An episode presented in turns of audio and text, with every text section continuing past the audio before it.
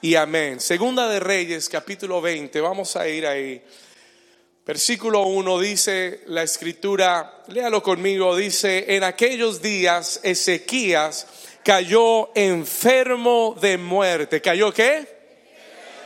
Enfermo, no cualquier enfermedad, enfermo de muerte. Y vino el profeta Isaías, hijo de Amós, y le dijo, Jehová dice, ¿a quién dice? Jehová dice así, ordena tu casa porque morirás y no vivirás. Ay, ay, ay.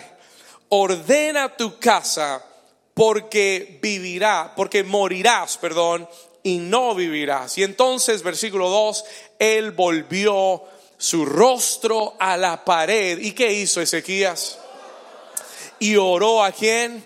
A Jehová y dijo, te ruego, léalo conmigo, te ruego, oh Jehová, te ruego que hagas memoria de que he andado delante de ti en verdad y con íntegro corazón y que he hecho las cosas que te agradan. Y lloró Ezequías, ¿con qué?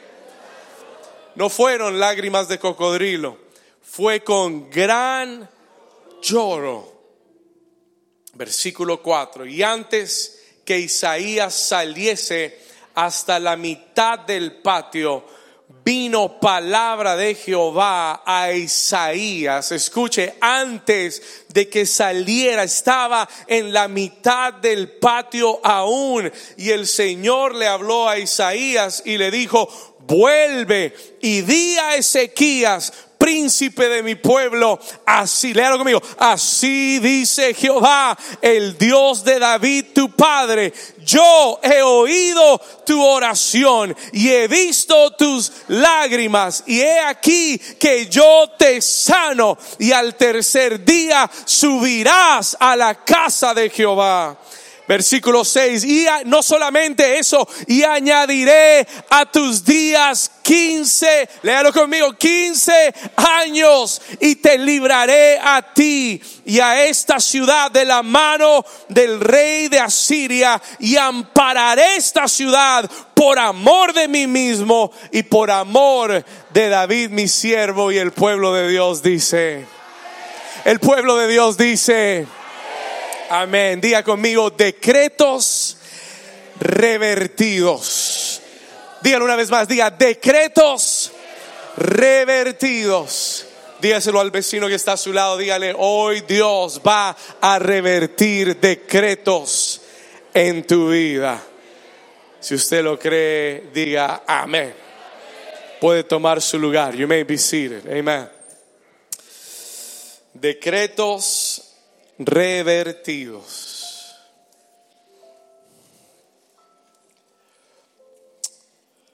La semana pasada estuvimos estudiando la vida del rey Ezequías en el capítulo 19, que es el capítulo anterior al que leímos, y vimos cómo, escuche esto, quiero refrescarle su, su memoria un poco, en el capítulo 19 vimos cómo Ezequías está ante una amenaza del enemigo. El rey Sennacherib de Asiria le envía algunas cartas, sends him a few letters, y aprendimos lo que son cartas del enemigo.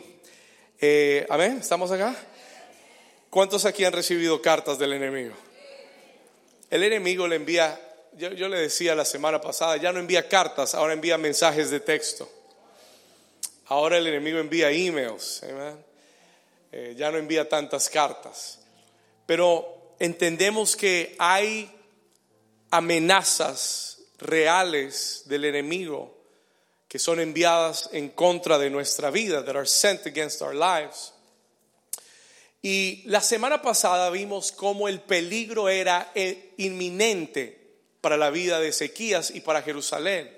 Era, un, era una amenaza real, no era eh, algo inventado, no era ficticio, era una amenaza real. Pero aprendimos que Ezequías subió a la casa de Dios, he went to the house of God, Y la Biblia nos cuenta que él extendió las cartas, he extended those letters. ¿Cuántos recuerdan? Ezequías que hizo? Extendió las cartas en la presencia de Dios y oró, lo llevó a la oración intencionalmente. Hay una diferencia entre orar y orar intencionalmente. Hay una diferencia entre simplemente orar y orar fervientemente. Ezequías oró intencionalmente, oró fervientemente y Dios le envió una respuesta a su oración y le dio una respuesta no solamente a Ezequías, le da una respuesta a Sennacherib, rey de Asiria. Y esta semana, esta semana, el Señor me habló en el altar, the Lord spoke to me during the altar, y me dijo, dile a mi pueblo, dile a la iglesia, que no van a tener ellos que escribir la contestación a las cartas del enemigo. Dile a mi iglesia que no es su responsabilidad escribir la contestación a las cartas del enemigo. En otras palabras, Dios no te pida que te defiendas. Dios te dice, déjame que yo le escriba la contestación a Sennacherib. Deja que la respuesta venga de la mano y de la boca del Señor. No sé a quién le estoy hablando en esta mañana. No sé quién necesitaba oír eso. I don't know who needed to hear that. Pero escuche, no se preocupe usted de cómo le va a responder a Sennacherib. Deje que el Señor le dé la respuesta a Sennacherib por usted. Porque Dios no solamente, porque si usted lee el capítulo 19, you read chapter 19, usted se va a dar cuenta que Dios no solamente le dio una palabra a Ezequías, le da una palabra a Sennacherib. Y le envía una contestación a Sennacherib. Y es importante que lo comprendas hoy. Understand this today. Dios es el que va a escribir la respuesta a tu enemigo. Y Dios no solamente le va a contestar, Dios enviará su ángel delante de ti que va a salvarte y va a avergonzar al enemigo que se ha levantado en contra de tu vida. Vamos, eso merece un mejor aplauso al Señor.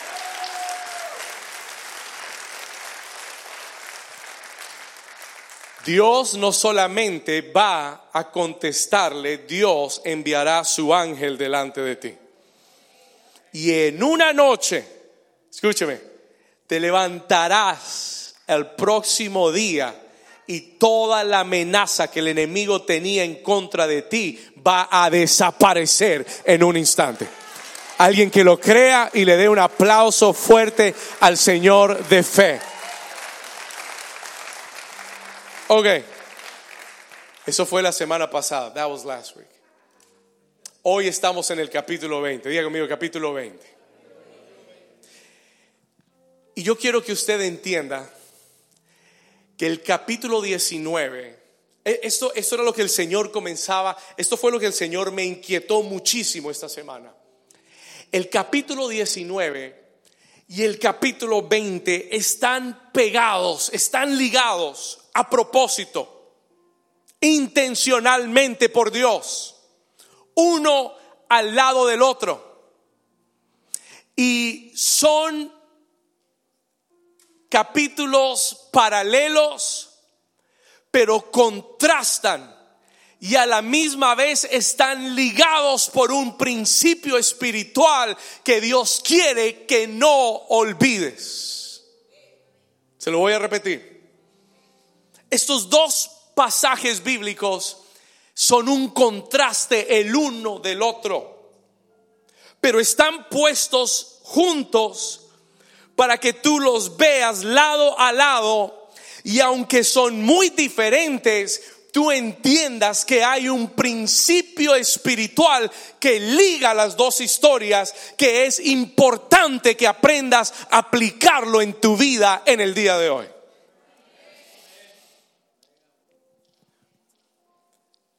Pastor, explíquelo mejor. Explain it better.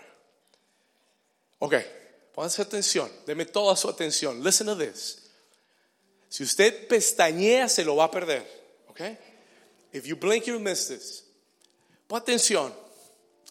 En el capítulo 19, el rey Ezequías está ante un peligro inminente.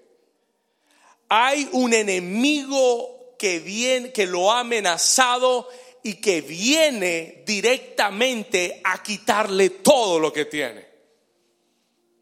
Eso es lo que sucede en el capítulo 19. En el capítulo 20, Ezequías, el mismo Ezequías, diga conmigo, el mismo Ezequías, está en otra situación de peligro. He's in another situation of danger. Ahora no es un ejército enemigo, ahora es una enfermedad de muerte. No era una gripa, era una enfermedad de muerte. No era un dolor de cabeza, era una enfermedad de muerte, una situación peligrosa. Ahora en el capítulo 20. Pero en el capítulo 20, la diferencia es que no es una carta del enemigo que le está diciendo te voy a, te vas a morir. En el capítulo 20 es una carta de Dios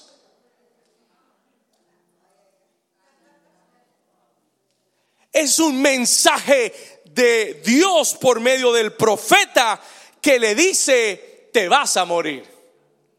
¿Alguien está aquí todavía? Se quedaron callados. Y aunque los dos pasajes contrastan, están ligados por un mismo principio espiritual. Escúcheme, pastor, yo ya aprendí qué hacer cuando el enemigo me envía una carta. La semana pasada ya aprendí que cuando me llegue ese correo del enemigo, yo tengo que extender mis cartas delante de Jehová y tengo que declarar la grandeza de Dios y confiar en el Señor. Lo entendí. Pero la pregunta esta semana es, ¿qué pasa cuando la carta te la envía Dios? ¿Alguien está aquí todavía? es diferente cuando viene del enemigo. Cuando viene del enemigo yo la puedo pelear. Yo puedo ir a la batalla. Yo le hablaba de la buena batalla de la fe. Yo le hablaba de pelear, de ser maduros en el Señor. Pero ¿qué pasa, pastor? ¿Qué sucede cuando esa carta, cuando ese mensaje viene de parte de Dios y no del enemigo? ¿Qué hago entonces? What do I do then? Porque Jehová le dice a Ezequías, ordena tu casa porque morirás y no vivirás. Déjeme decirle, Dios le está haciendo una cortesía a Ezequías. No muere repentinamente. Le dice, antes de que mueras, ordena tu casa para que no se quede un desorden en tu casa es una cortesía de Dios. It is a courtesy from God. Dicho sea de paso, este mensaje de hoy es pura carne. ¿Estamos acá? Esto no es para niños, esto es carne. Today is me. Vas a necesitar cuchillo para esto. Ok, escúcheme acá. Listen to this. Sé qué hacer cuando la carta viene del enemigo, pero ¿qué hago cuando viene de parte de Dios? what do I do when it comes from the Lord? Cuando el mensaje es del Señor. ¿Qué hacemos? Escúcheme. ¿Qué hacemos cuando una situación en nuestra vida parece ya irreversible? Yo no sé si usted ha estado en situaciones, momentos de su vida donde algo un área, una situación ya parece irreversible. La enfermedad de sequías era de qué? De muerte. Y el decreto estaba ya dado. The decree was made. Era una situación que parecía ya irreversible. Cuando un área en nuestra vida está enferma de muerte y no tiene que ser tu salud, puede ser que tu matrimonio esté enfermo de muerte.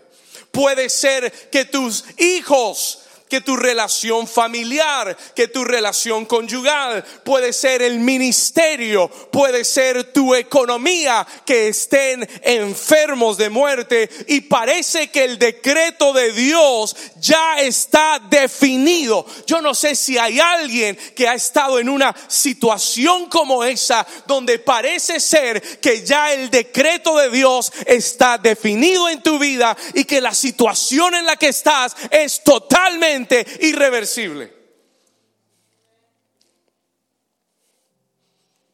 Pero eso era lo que le pasó a Ezequías. That's what was happening to Ezekiah. ¿Saben lo que hacen la mayoría de los creyentes? ¿Saben lo que hacen la mayoría de los cristianoides? You know what Christians do? La mayoría de los cristianos cuando escuchan un decreto o cuando ven una situación irreversible, ¿sabe lo que hacemos? You know what we tend to do? Nos cruzamos de brazos. Y la mayoría se abandonan a las circunstancias que ya parecen no tener solución. ¿Alguien está aquí todavía? No sé si le ha pasado no sé si en algún momento de su vida usted se resignó a aceptar una circunstancia como irreversible. Pero en esta mañana y en esta semana Dios me habló y me dijo, tienes que predicar Segunda de Reyes 20. Y déjeme decirle, no hay muchos pastores ni predicadores que se meten con Segunda de Reyes capítulo 20 porque no es un texto fácil de digerir. It's not easy to digest. No es un texto fácil de simplemente predicar porque implica que un decreto de Dios puede ser revertido.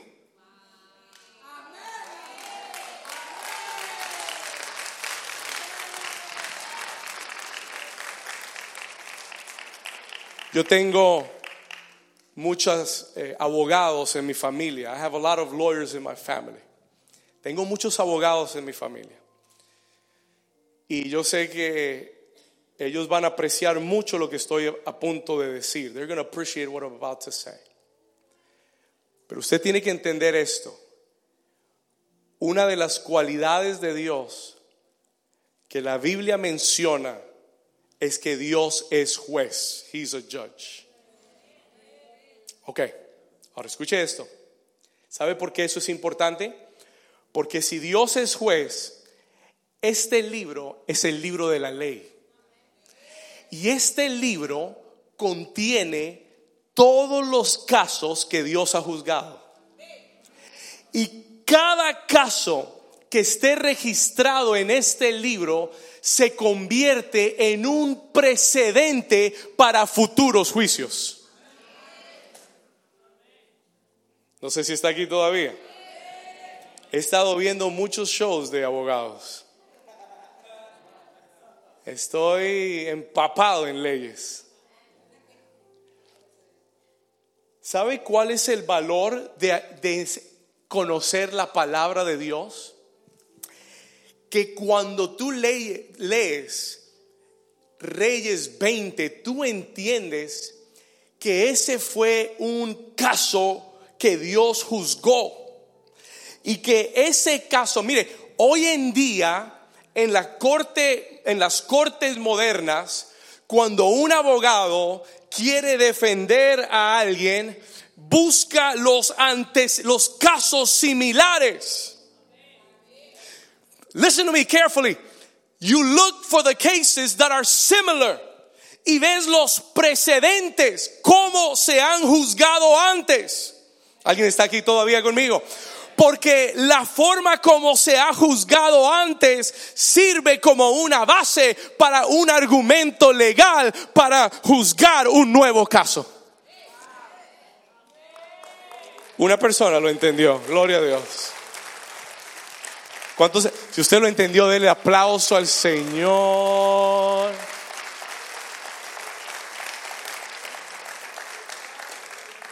¿Sabe por qué Segunda de Reyes 20 es importante? Porque es un precedente. Porque ese precedente me ayuda a apelar un veredicto en mi vida y me ayuda a poder revertir un decreto sobre mi vida. Oh my God. Oh my God. Ezequías no hizo lo que hubiera hecho la mayoría de los cristianos hoy. Y vamos a ir más profundo. We're going to go deeper. Escúcheme. Ezequías no hizo lo que la mayoría de nosotros hubiéramos hecho. La mayoría de nosotros, cuando un profeta viene y nos da una palabra, cuando hay una circunstancia en nuestra vida que parece irreversible, muchos, la mayoría, nos resignamos, nos cruzamos de brazos y decimos, bueno, que se haga la voluntad de Dios. Escúcheme, escúcheme con atención. Pero Ezequías no se quedó con los brazos cruzados. Ezequías, escúcheme, algo dentro de Ezequías lo llevó a creer que mientras hubiera vida en, en, él, mientras hubiera aire en sus pulmones y tuviera vida, habría una esperanza de apelar a un Dios misericordioso y grande lento para la ira, pero grande en misericordia, que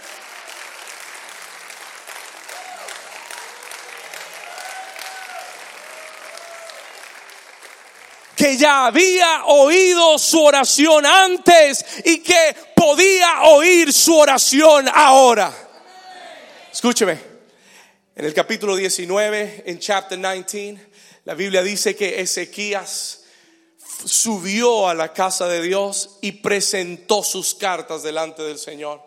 Pero en el capítulo 20 está tan enfermo, he is so sick, escuche, está en su cama de muerte, en su lecho de muerte, está tan enfermo que ya no puede moverse, he cannot move, él no puede subir a la casa de Dios. Entonces, ¿qué hace Ezequías? La Biblia dice que hizo lo que él sabía hacer, volteó su rostro a la pared, versículo 1, versículo 2, dame el versículo 2, volteó su rostro a la pared, ¿por Porque buscó intimidad intimidad, buscó ese lugar secreto con Dios, buscó ese lugar íntimo y entonces volvió su rostro a la pared y oró a Jehová. Escúcheme, Ezequías hizo lo único que él sabía que podía cambiar el veredicto en su vida, fue a la oración.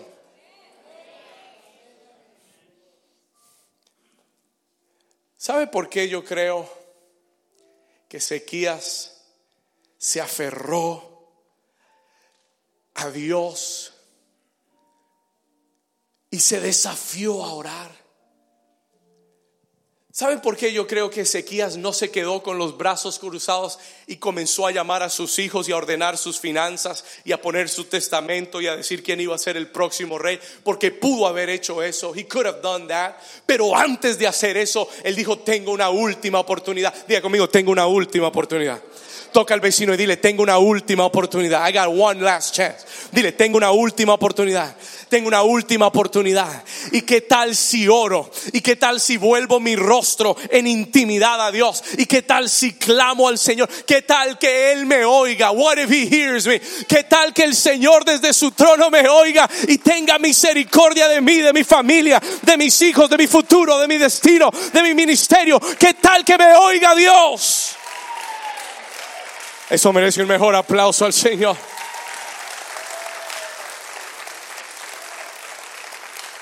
¿Alguien está aquí en esta mañana?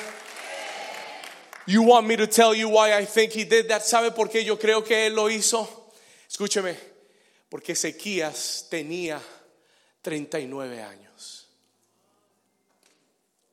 Ezequías era casi de mi edad. He was like my age. Escúcheme. Era un hombre de era un hombre joven de 39 años. He was a young man, 39 years old. Y él dentro de sí dijo, yo todavía tengo mucho más para hacer para Dios. No puede ser que termine acá. I can't finish here. Ya he hecho tanto, Dios, he reformado, he avivado, he construido, he reparado el templo. Señor, no puedo pensar que este sea el final. I can't conceive it. Yo creo que eso lo movió a orar. Hubiera sido diferente si ya Ezequías tuviera 89 años. ¿Alguien está aquí conmigo? Hubiera sido diferente si tuviera 79 años, pero tenía 39 años. Él sabía que todavía había mucho por hacer. There was a lot to be done. Y él rehusó morirse en ese momento. He refused to die. Y yo vine a predicarle este mensaje a personas que hoy rehusan morirse ante, los, ante las circunstancias que están atravesando. That's who this message is for.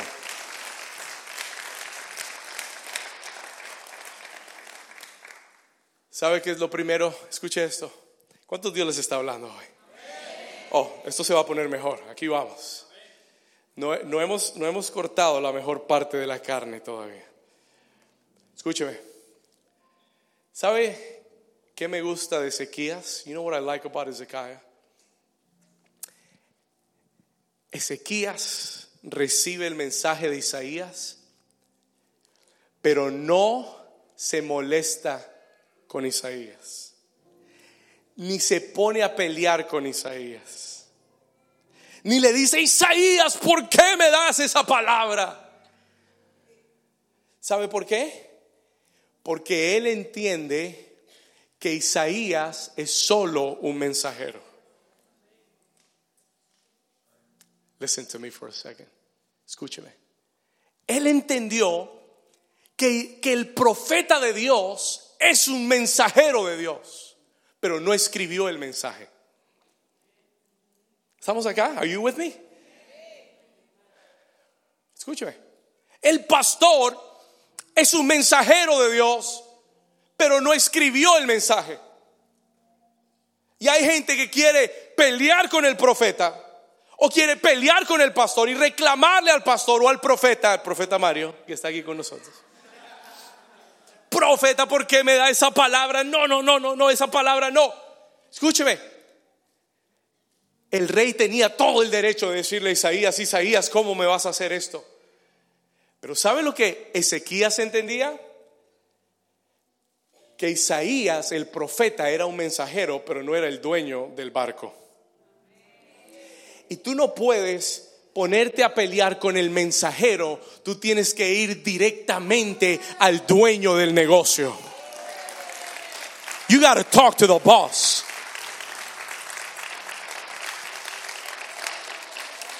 No me entendió.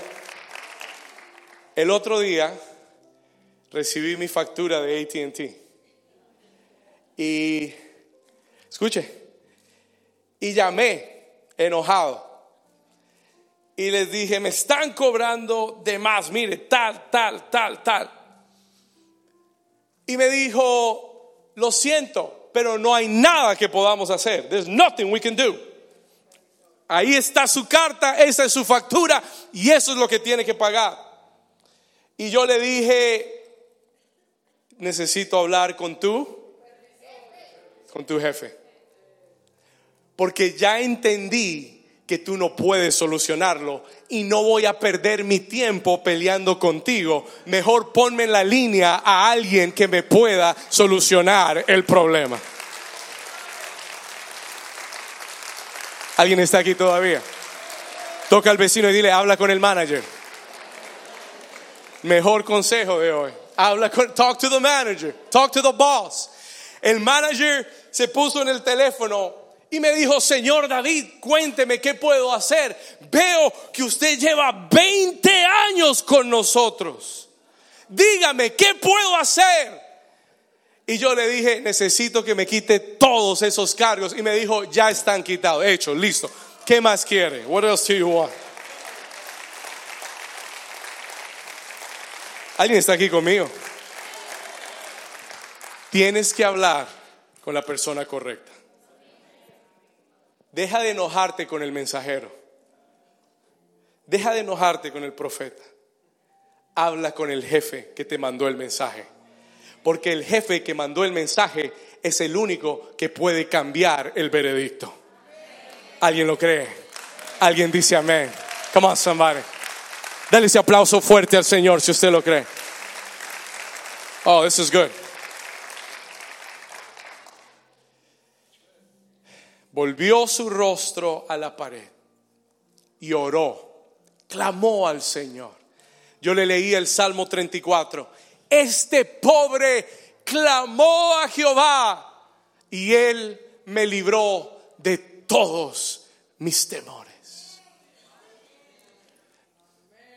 Mientras yo escribía este mensaje, while I was writing this message, el Espíritu Santo me habló, me detuvo y me dijo, David, el mensaje de la semana pasada y el mensaje de esta semana son diferentes. Hay un contraste entre los dos, pero el principio espiritual es el mismo el principio que yo quiero que la iglesia aprenda es este. Y el Espíritu Santo me habló y me dijo, es tiempo de que la iglesia entre en, un mayor nivel de oración, intencional, ferviente. Escúcheme, Dios a través de Reyes 19 y Reyes 20 nos está mostrando, He is showing us, que hay batallas que se ganan en la oración. Escúcheme, eh, eh, se lo voy a decir de esta forma, escúcheme lo que le voy a decir. Hay batallas que se ganan o se pierden basadas en la oración. Si Ezequías no ora en Segunda de Reyes 19 y no extiende las cartas delante del Señor, le tengo una noticia, Jerusalén cae y todos son llevados cautivos. Y en Segunda de Reyes 20 le tengo otra noticia. Si Ezequías no ora, se cae muerto y se termina su historia.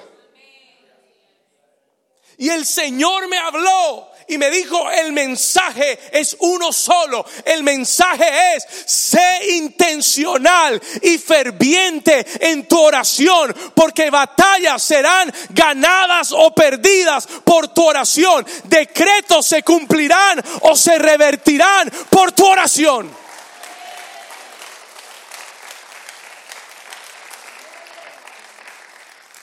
¿Alguien está aquí todavía?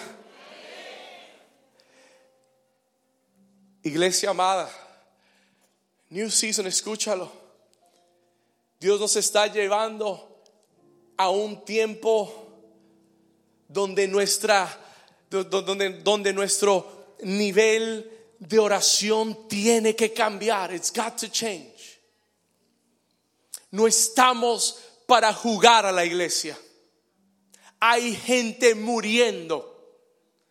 Hay familias muriendo hay personas muriendo y dependen de la oración de los justos. El próximo año en esta nación hay elecciones, there are elections. Escúcheme, y el futuro de una nación y el futuro del mundo está en la boca de los santos y de los justos que tienen que levantarse a orar y a clamar a Dios por esta nación.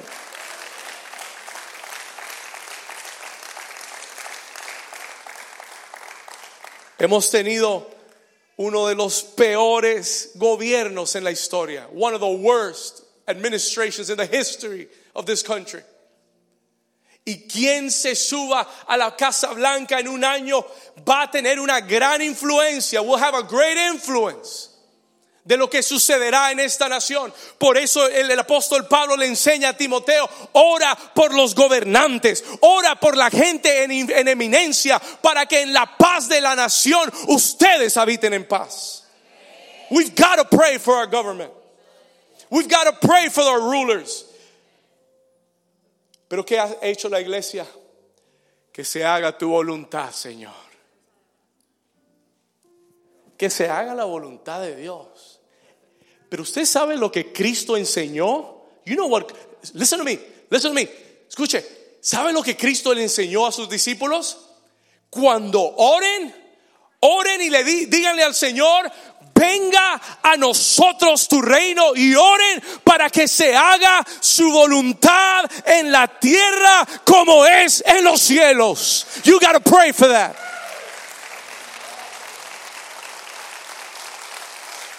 Si la iglesia no ora, que la voluntad de Dios se haga en la tierra, la voluntad del infierno se hará en la tierra. Créalo. Pastor, pero eso era en el Antiguo Testamento, eso no es en el Nuevo Testamento. El Nuevo Testamento está lleno, el libro de los Hechos está lleno de ejemplos.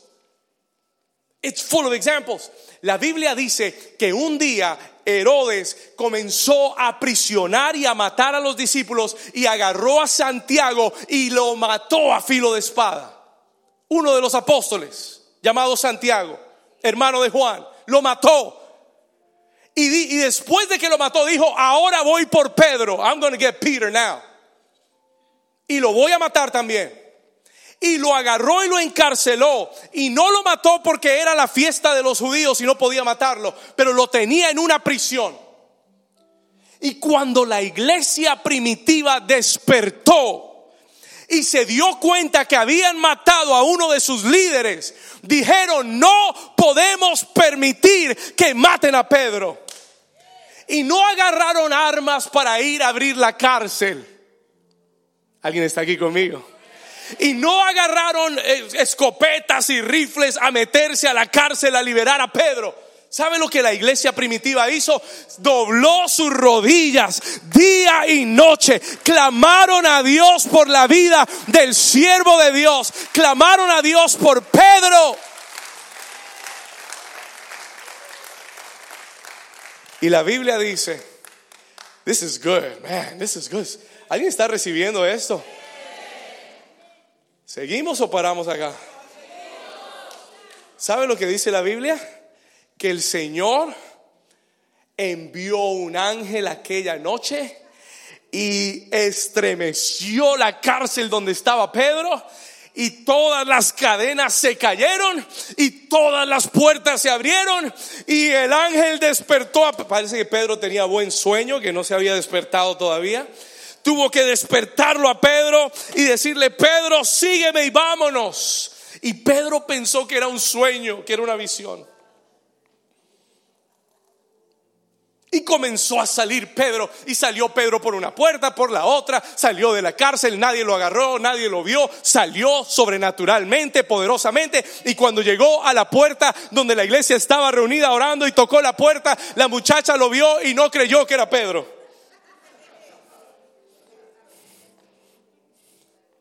¿Alguien está aquí todavía? Pero lo que has estado orando se va a cumplir lo que has estado clamando.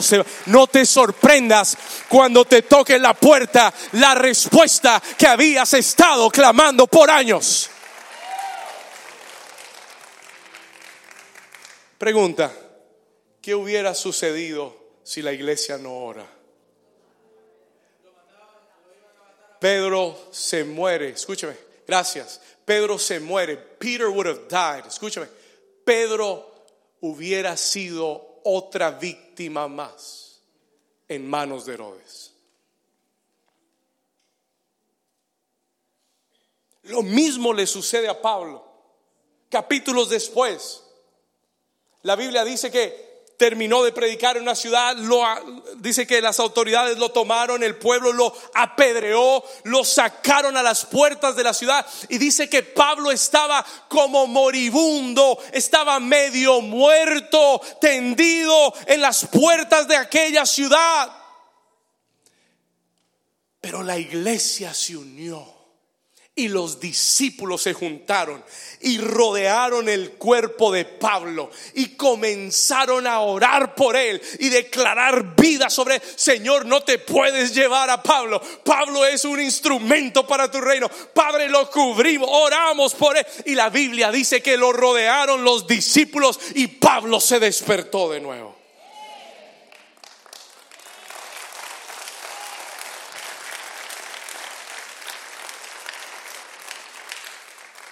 ¿Cuántas batallas hemos perdido porque no hemos orado para revertir un decreto que parece irreversible? ¿Cuántas batallas habremos perdido porque no fuimos intencionales y fervientes en la oración? Dios nos está llamando a despertar. God is calling us to wake up. Despierta tú que duermes y te alumbrará el Señor. La escritura declara en el libro de Zacarías, en aquellos días, en aquellos días despertaré, escuche, espíritu de oración y gracia en medio de Jerusalén. Dios dijo, en los últimos tiempos voy a despertar a mi iglesia con un espíritu de oración, with a spirit of prayer.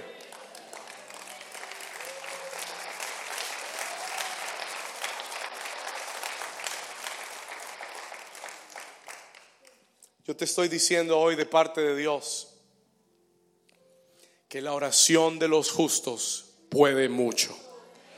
Te estoy diciendo que la oración de los justos puede revertir decretos.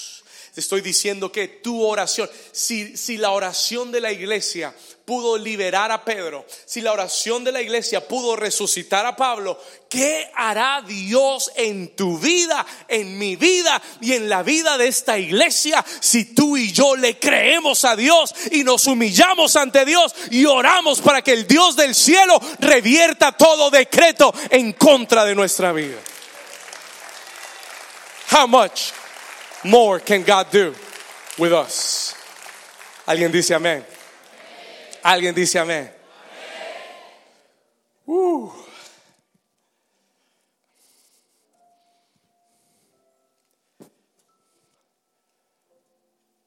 Pastor, ¿Dios revierte decretos? Claro que sí. Y lo hace en toda la Biblia. Solo que usted no lo ha estudiado. Se lo voy a decir rápido. La Biblia declara en Éxodo capítulo 23 que mientras que Moisés estaba en el monte de, Oreb recibiendo las tablas de Dios, el pueblo estaba abajo construyendo un becerro de oro, idolatrándolo. Y cuando Dios vio la idolatría del pueblo, le dijo a Moisés, Moisés, mi furor se ha encendido en contra de Israel te voy a dar un pueblo mejor que ese. Voy a destruirlos a todos y te daré un mejor pueblo. Dios lo dijo. Se lo dice a Moisés. Pastor, no lo creo, pruébelo. Vamos a la escritura. Éxodo capítulo 32. Acompañe rápido, lo voy a leer rápido. Para los que todavía no lo creen. Éxodo 32, versículo 10. Ahora pues déjame que se encienda mi ira en ellos y los consuma. Ese es Dios déjame que se encienda mi ira en ellos y los consuma, y de ti yo haré una nación grande. Versículo 11, verse 11. Y entonces, ¿qué hizo Moisés? Ayúdeme, ¿qué hizo? ¿Qué hizo Moisés? Lo que tú y yo tenemos que hacer. Si Moisés no hubiera orado ese día, hoy no estaríamos hablando del pueblo de Israel estaríamos hablando de otro pueblo. Escúcheme.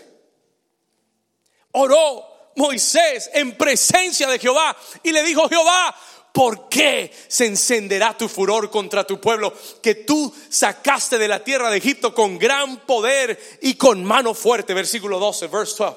Porque han de hablar los egipcios diciendo, para mal los sacó, para matarlos en los montes, para raerlos sobre la faz de la tierra. Vuélvete, oh Dios, del ardor de tu ira y arrepiéntete de este mal contra tu pueblo. Versículo 13, verse 13. Acuérdate, diga conmigo, acuérdate acuérdate, oh Dios. Y le voy a hablar en un instante acerca de las memorias de Dios.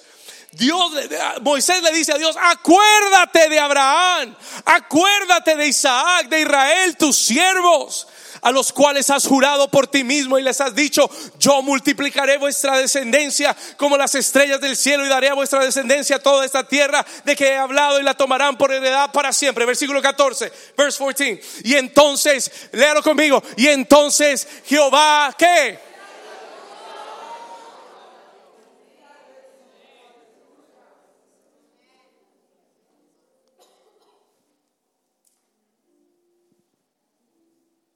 Entonces Jehová se arrepintió del mal que dijo que había de hacerle a su pueblo. Y no fue lo mismo que le pasó a Jonás con Nínive. Ve y pregona que en 40 días, por la maldad de Nínive, la voy a destruir y la voy a quemar. Y Jonás no quería ir. ¿Sabe por qué no quería ir? Porque Jonás sabía que si esa gente se arrepentía, Dios era tan misericordioso que tal vez los iba a perdonar.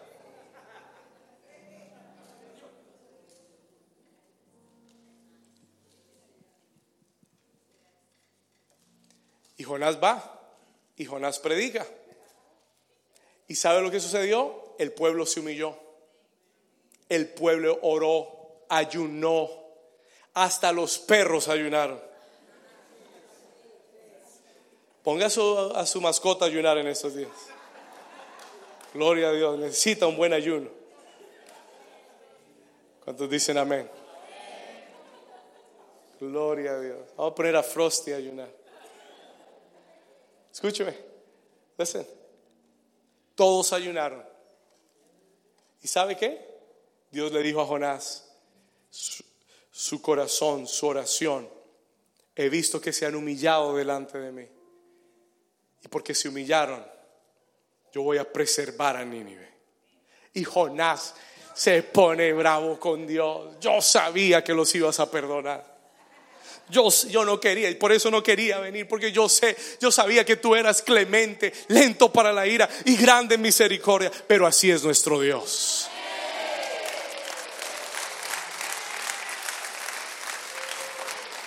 Diga conmigo, decretos revertidos. Vamos, dígalo más fuerte, diga decretos revertidos. Yo estoy creyendo hoy a través de esta palabra que hay decretos que van a ser revertidos por la oración de los hijos de Dios. Oh my goodness. Vamos a terminar. I'm almost close. Pero tengo que contarle una cosa más. Just one more thing.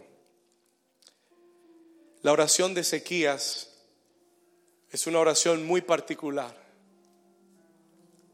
Vamos a regresar a Segunda de Reyes 20.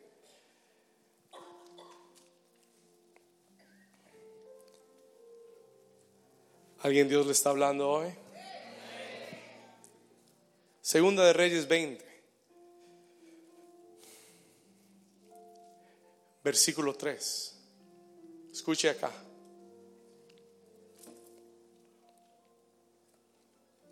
Estas, las, estas son las palabras de Ezequías. Él le dice, te ruego, oh Jehová, mire, en el lecho de muerte, ante un veredicto de Dios que le dijo, ordena tu casa porque morirás y no vivirás.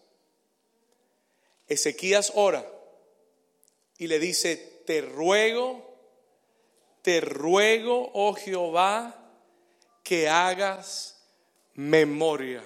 Si usted puede, subraye esa palabra en su Biblia. If you can, highlight that word. Hagas memoria. Escuche lo que Ezequías se atreve a decirle a Dios. Haz memoria de que he andado delante de ti en verdad y con íntegro corazón y que he hecho las cosas que te agradan. Y lloró Ezequías con gran lloro.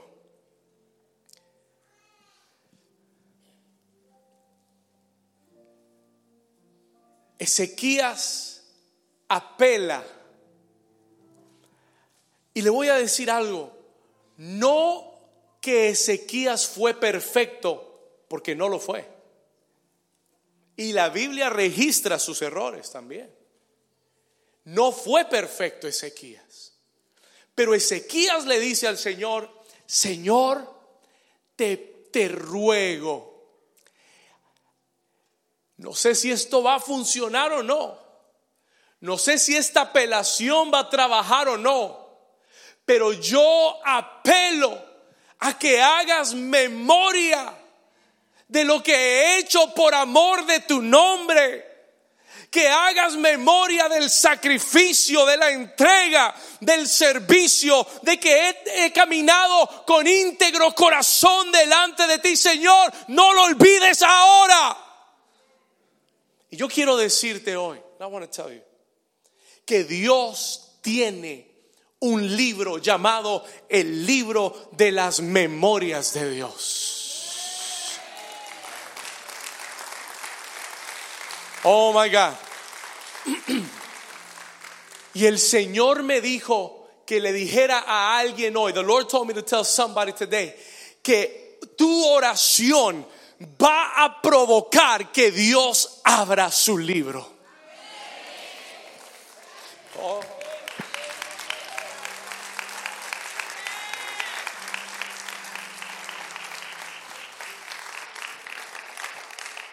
El Señor me habló y me dijo, David, ¿sabes cuál es la clave que abre el libro de las memorias? Yo le dije, no, Señor, ¿cuál es? La oración de mi pueblo. Cada vez que tú veas el libro de las memorias en la Biblia fue una respuesta a la oración del pueblo de Dios. La Biblia habla del libro de las memorias. The book of God's memories. Escúcheme lo que le estoy diciendo. En, el, reino celestial, en la corte celestial, Dios tiene un libro. God has a book. Hay dos libros el libro de la vida, donde está escrito el nombre de todos aquellos que le entregaron su vida a Jesucristo. Alguien dice amén. ¿Cuántos tienen su, nombre escrito en ese libro? El libro de la vida, the Book of Life. Pero hay otro libro en la corte celestial y se llama el libro de las memorias de Dios. ¿Sabe qué está escrito en ese libro? Todo lo que, escúcheme, todo, todo lo que sus siervos y siervas han hecho por amor de su nombre. Todo ha quedado registrado en un libro llamado el libro de las memorias de Dios. Pastor, pruébalo. ¿Cuántos quieren que se lo pruebe? ¿O me cree? Malaquías capítulo 3. Malachi chapter 3. Vamos a ir rápido. Estoy sobre la hora. I've got to finish. Malaquías capítulo 3, versículo 16. Escuche estas palabras de Dios para que usted aprenda y entienda que Dios tiene un libro de memorias. Malaquías capítulo 3, versículo 16. Entonces, los que temían a Jehová hablaron cada uno a su compañero. Y Jehová escuchó, ayúdeme, ¿qué más dice? Y y oyó y fue escrito libro de qué? Memoria delante de él para los que qué? Temen a Jehová y para los que piensan en su nombre. Deténgase ahí. Hold on. Come back. Ok. Y Jehová escuchó y oyó. ¿Qué escuchó y qué oyó Jehová? ¿La qué? La oración de su pueblo. Escúcheme. Escuchó y oyó. Y fue escrito, léalo, dígalo fuerte, dígalo conmigo, libro de memoria delante de él para los que, ¿para quienes? Para los que temen a Jehová y para los que piensan en su nombre, versículo 17, verse 17. Y el Señor declara esto, y serán para mí especial tesoro. ¿Quién lo dice? Jehová de los ejércitos, en el día que yo actúe y los perdonaré como el hombre que perdona a su hijo que le sirve. Versículo 18, verse 18. Y entonces os volveréis y discerniréis la diferencia entre el justo y el malo, entre el que sirve a Dios y el que no le sirve.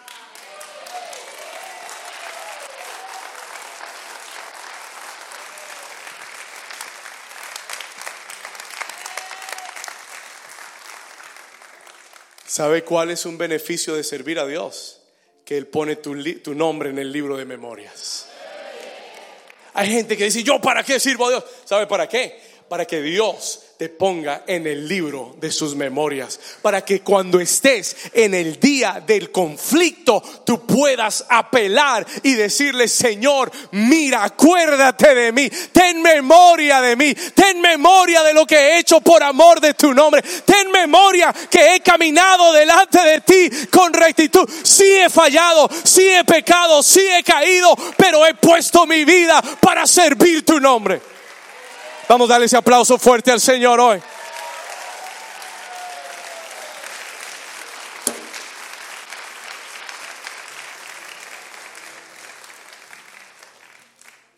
Tengo que terminar, pero no quiero terminar.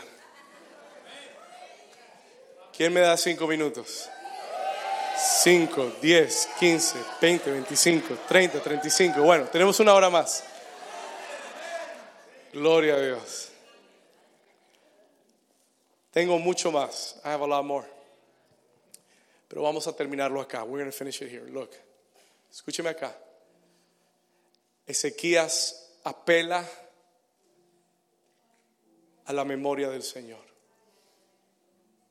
En el libro de Esther, capítulo 6, hay un relato, se lo dejo de tarea. El rey Azuero un día se despierta a medianoche, no puede dormir. El otro, esta semana el Señor me despertó como a las 3 de la mañana.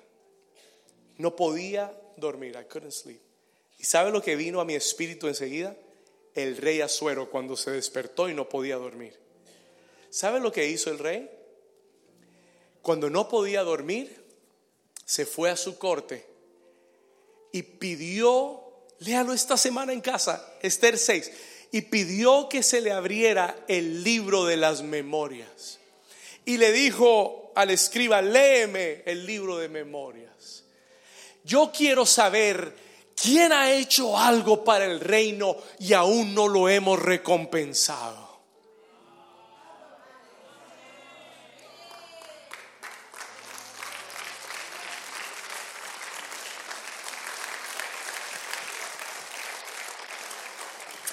Yo quiero saber quién ha hecho algo para el rey y aún no lo hemos recompensado. Y comenzaron a leer la historia de Mardoqueo, el tío de Esther, tío, primo de Esther, lo que sea, familiar de Esther.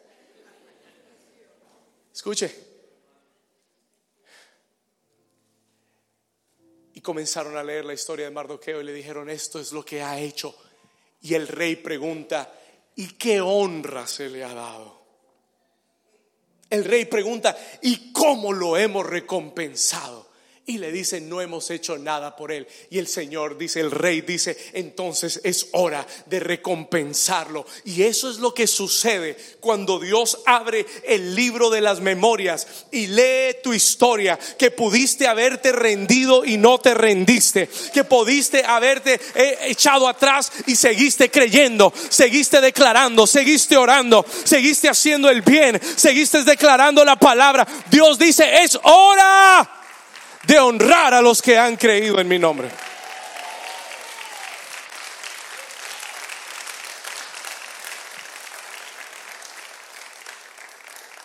Ezequías apela a la memoria de Dios. No todo el mundo puede apelar a la memoria de Dios.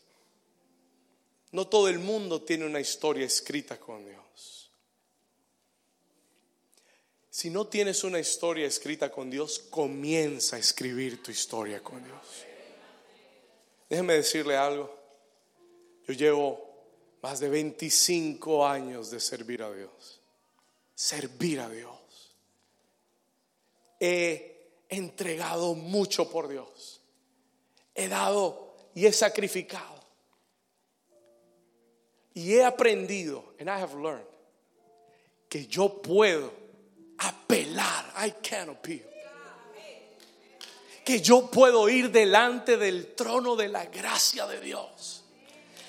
No porque sea perfecto, mi corazón sea perfecto, mi vida perfecta. No, he cometido muchos errores, pero puedo apelar delante del trono de la gracia y decirle, acuérdate de mí, Señor. Acuérdate de mí. Y la Biblia dice el Señor oyó la oración de Ezequías y llamó a Isaías. Ahora, tengo que terminar. Isaías iba a mitad del camino, a mitad del patio real. Escúcheme, no había salido aún, no había pasado mucho tiempo, no habían pasado ni horas, minutos solamente habían pasado y Dios llama a Isaías, le habla, le dice Isaías, ve a donde mi siervo Ezequías y dile, yo lo sano de su enfermedad. Y dile que en tres días subirá a la casa de Dios y me va a alabar. Sus labios me van a adorar. Él va a danzar en la casa de Dios. Él va a contar mis testimonios. Esa palabra es para alguien en esta mañana. Esa palabra es para alguien en este lugar que en tres días se va a levantar, que en tres días va a resucitar. Alguien está aquí conmigo. Que en tres días vas a ver un cambio total a ese veredicto en tu vida.